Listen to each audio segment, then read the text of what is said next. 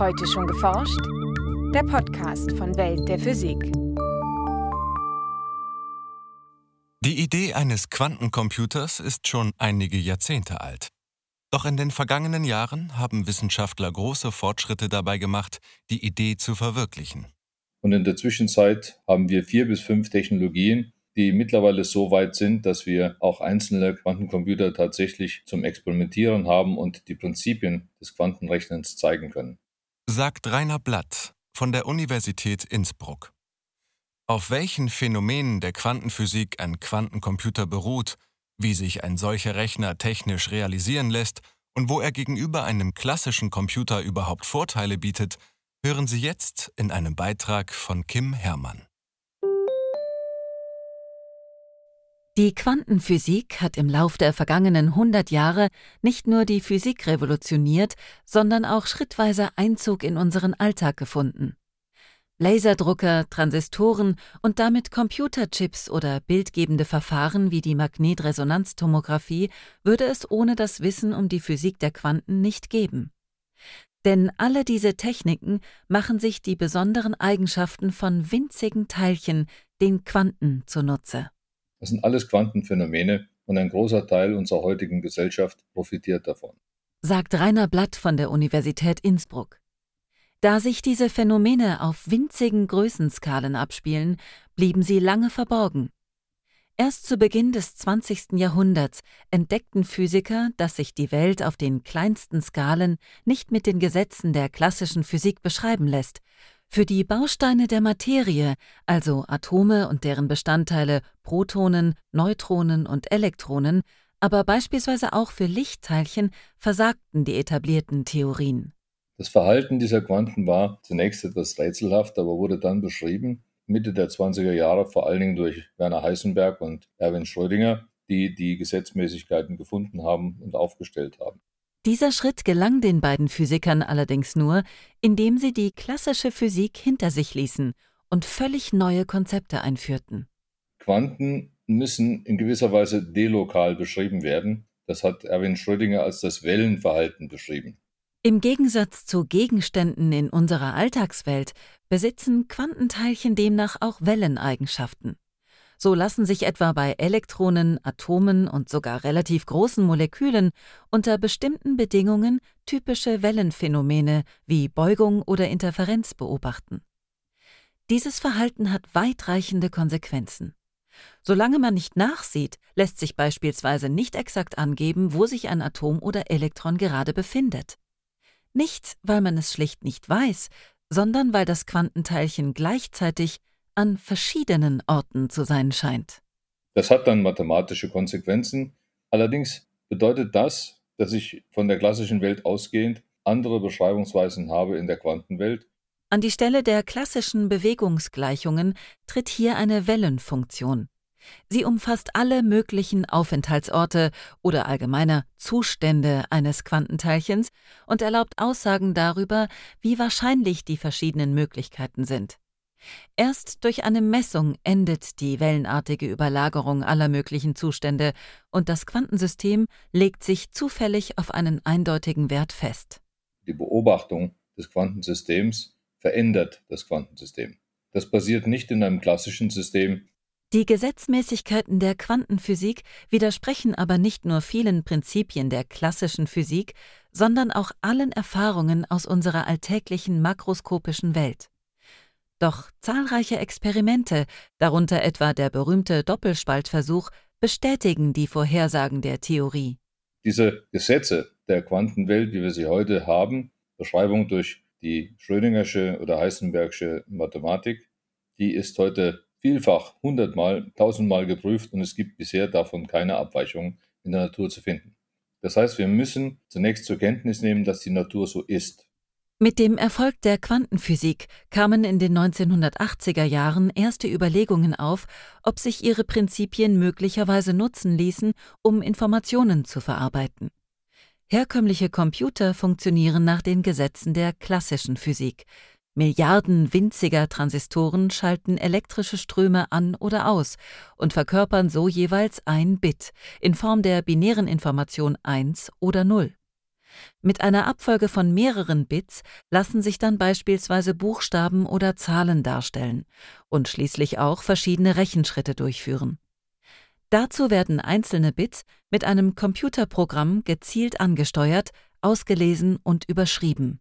In einem klassischen Computer, wie wir sie heute haben, passiert es mehrere Milliarden Mal pro Sekunde, also sehr schnell. Und am Ende kommt eine neue Kombination von Nullen und Einsen heraus, die das Endergebnis darstellt. Auf dem Weg zum Ergebnis hält sich der Computer strikt an die Befehle des Programms. Er führt einen Rechenschritt nach dem anderen aus und klappert dabei Bit für Bit nacheinander ab. Auch wenn der Vorgang in der Regel nicht lange dauert, begrenzt diese Arbeitsweise dennoch die Geschwindigkeit und damit die Rechenleistung eines klassischen Computers. In diesem Punkt sieht der amerikanische Mathematiker und Informatiker Peter Shor Mitte der 1990er Jahre ein entscheidendes Potenzial der Quantenphysik. Weil zu diesem Zeitpunkt Peter Shor einen Algorithmus gefunden hat, in dem er mathematisch zeigen konnte, dass man ein großes Problem in der Mathematik, nämlich die Faktorisierung großer Zahlen, auf einem Quantencomputer viel schneller erledigen kann als auf einem klassischen Computer. Als Informationsträger nutzt ein Quantencomputer keine klassischen Bits, sondern Quanten oder kurz Qubits. Auch sie können die beiden Zustände 0 und 1 darstellen. Dank den Gesetzen der Quantenphysik können sich Qubits darüber hinaus allerdings noch in einem Überlagerungszustand befinden. Dann verkörpern sie weder eindeutig den Wert 0 noch den Wert 1, sondern halten sich offenbar gleichzeitig in beiden Zuständen auf. Man weiß nicht, was vorliegt. Und erst wenn ich messe, ob es eine 0 oder 1 war, dann finde ich entweder die 0 oder die 1. Das einzelne Ergebnis ist rein zufällig und nicht vorhersagbar. Mit welcher Wahrscheinlichkeit sich eine 0 oder 1 zeigt, lässt sich auch hier mit Hilfe einer Wellenfunktion berechnen. Das gilt ebenso für Systeme aus mehreren Qubits. Hier spielt allerdings noch ein weiteres Phänomen der Quantenphysik eine Rolle, die Verschränkung oder spukhafte Fernwirkung, wie Albert Einstein es ausdrückte.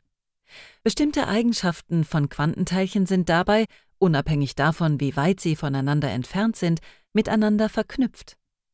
Eine Messung an einem der verschränkten Teilchen beeinflusst dadurch instantan auch den Zustand aller übrigen Teilchen. Das führt zu einem sogenannten Quantenparallelismus. Und das bedeutet, dass Sie sehr viele Dinge auf einmal dort ändern können. Das ist also ein mächtiges Werkzeug. Mit anderen Worten, wenn Sie jetzt einen Algorithmus machen, dann müssen Sie diesen Algorithmus nicht in lauter Einzelschritte zerteilen, um die einzeln darzustellen, so wie man das klassisch machen muss, sondern können eine Quantenoperation und damit eine Rechenoperation in einem einzigen Schritt durchführen. Das beschleunigt den Quantencomputer. Mit vier Qubits lassen sich beispielsweise 16 Rechenschritte parallel ausführen, mit acht bereits 256 und mit 16 sind es schon 65.536. Die Anzahl wächst also exponentiell. Das bietet einen enormen Vorteil gegenüber klassischen Computern, die einen Schritt nach dem anderen durchführen. Um das enorme Potenzial eines Quantenrechners nutzen zu können, braucht es allerdings eine völlig neue Hardware. Zunächst brauche ich also einmal ein Quantenbit. Das heißt, sie muss ein Zwei-Niveau-System haben, dass ich entsprechend Überlagerung bringen kann und möglichst in solcher Weise, dass ich mehrere Quantenbits zusammenschalten kann, damit das Ganze skalierbar wird. Einen der ersten Vorschläge für ein solches Quantensystem machten 1995 die beiden Physiker Peter Zoller und Ignacio Sirac. Als Qubits würden sich demnach Ionen, also elektrisch geladene Atome, eignen, die sich in einer Falle befinden. Falle soll heißen, wir haben ein Gebilde aus Elektroden, an die wir Spannungen anlegen, sodass die geladenen Teilchen, dass die in dem Inneren dieser Falle bleiben. Die kann man mit Lasern so manipulieren, dass sie dann stillstehen und dass sie einzeln adressiert werden können. Durch die Wechselwirkung mit dem Laser lässt sich den Ionen zudem gezielt Energie zuführen und zwar genau so viel, dass sie von ihrem energetischen Grundzustand in einen angeregten Zustand übergehen, also ein höheres Energieniveau besetzen. Auf diese Weise entsteht ein Quantensystem mit den beiden Zuständen nicht angeregt und angeregt, entsprechend den Werten 0 und 1. Mit Hilfe von Laserstrahlen sollten sich die einzelnen Ionen zudem in einen gemeinsamen Überlagerungszustand bringen lassen. Tatsächlich gelang es Rainer Blatt und seinen Kollegen im Jahr 2002, den Vorschlag von Zoller und Sirac im Labor umzusetzen. Und von da an hat die ganze Geschichte sozusagen ihren Lauf genommen. Es kamen immer mehr Systeme hinzu, einige fielen weg, weil sie für die Sachen so nicht geeignet waren. Neben geladenen Atomen experimentieren Physiker beispielsweise auch mit elektrisch neutralen Atomen, die sich ebenfalls mit Hilfe von Lasern kontrollieren lassen. Eine weitere Klasse von Qubits stellen spezielle elektronische Schaltungen dar. Das kann man mit ja, supraleitenden Schaltkreisen realisieren bei sehr tiefen Temperaturen, die sich quantisiert verhalten. Und man spricht dann eben von sogenannten supraleitenden Quantenbits. Denn bei Temperaturen nahe dem absoluten Nullpunkt verlieren die nur wenige Mikrometer großen Schaltkreise ihren elektrischen Widerstand. Sie werden supraleitend und verhalten sich gemäß den Gesetzen der Quantenphysik. Durch eine geschickte Bauweise lassen sich in solchen Systemen zwei verschiedene Energiezustände definieren, die eine Null bzw. Eins darstellen können. Einen weiteren Ansatz bieten sogenannte Quantenpunkte. Tausende von Atomen verhalten sich in diesen Halbleiterstrukturen wie ein einziges riesiges Atom. Die Elektronen dürfen nur bestimmte Energieniveaus einnehmen und eignen sich damit ebenfalls als Informationsträger. Und schließlich lassen sich auch bestimmte Eigenschaften von Photonen, also Lichtteilchen, nutzen, um darin Informationen zu kodieren. Es gibt eine Reihe von Systemen. Was man aber behalten sollte, man braucht in jedem Fall Quantensysteme, die man perfekt kontrollieren und auch manipulieren kann. Wenn man das nicht hat, ist ein solches System nicht geeignet für einen Quantencomputer.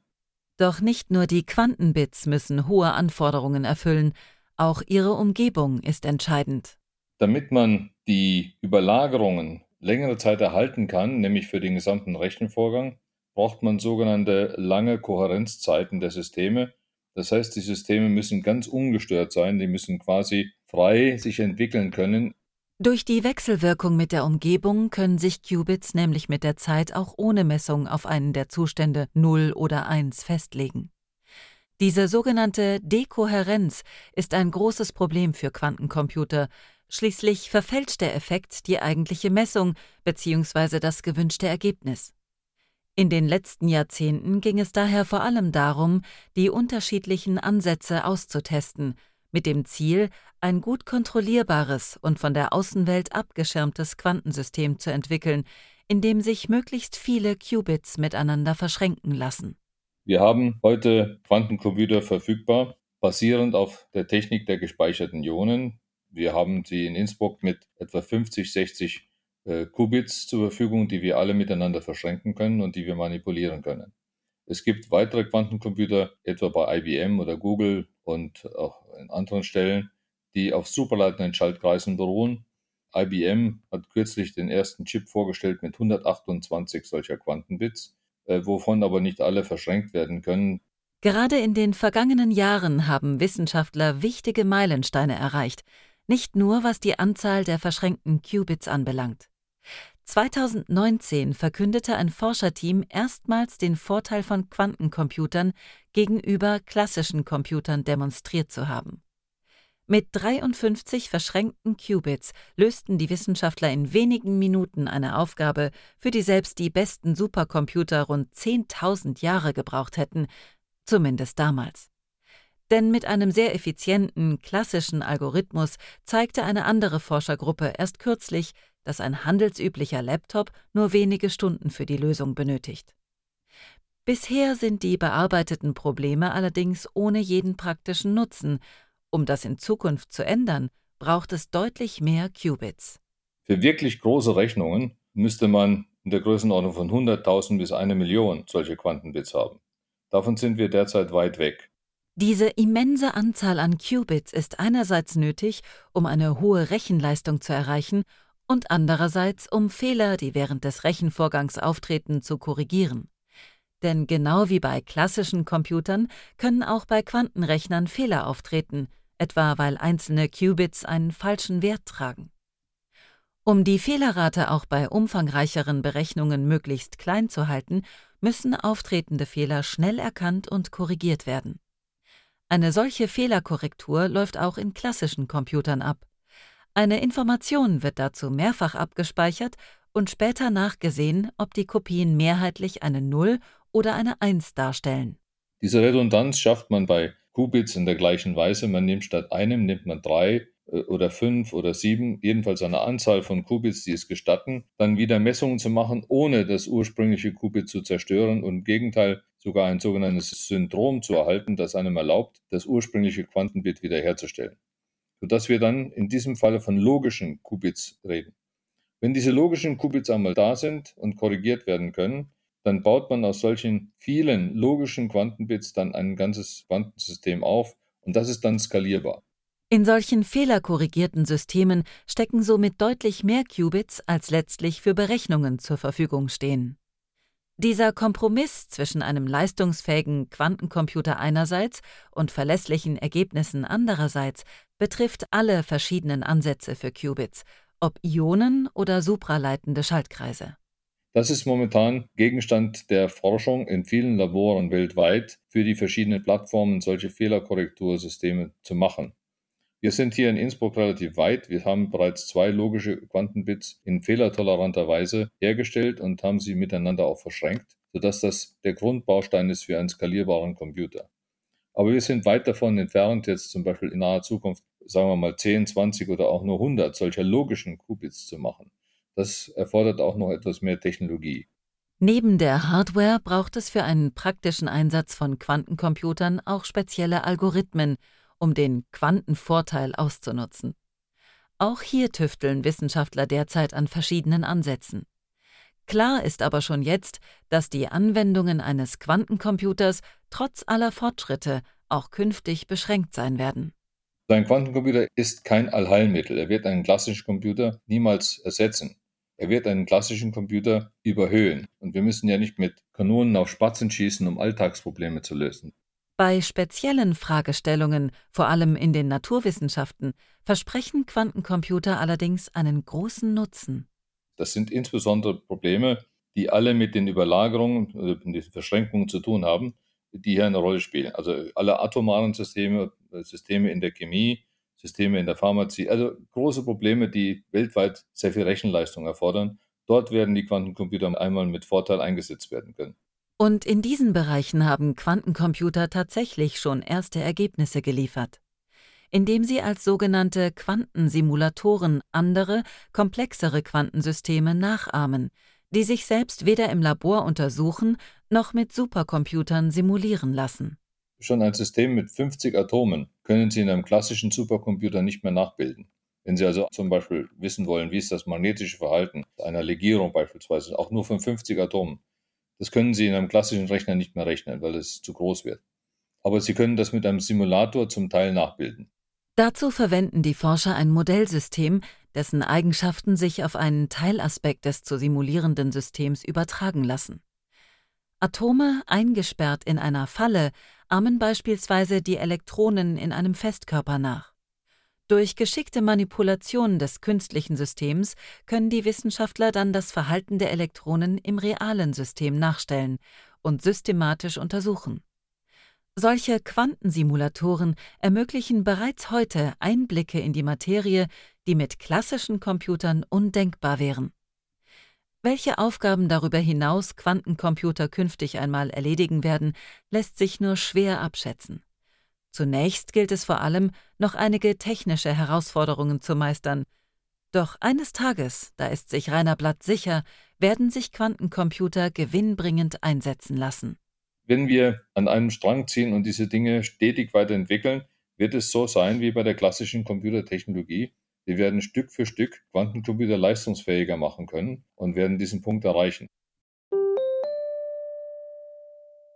Ein Beitrag von Kim Herrmann. Gesprochen von Ulrike Kapfer. Aufnahme das Hörspielstudio Kreuzberg.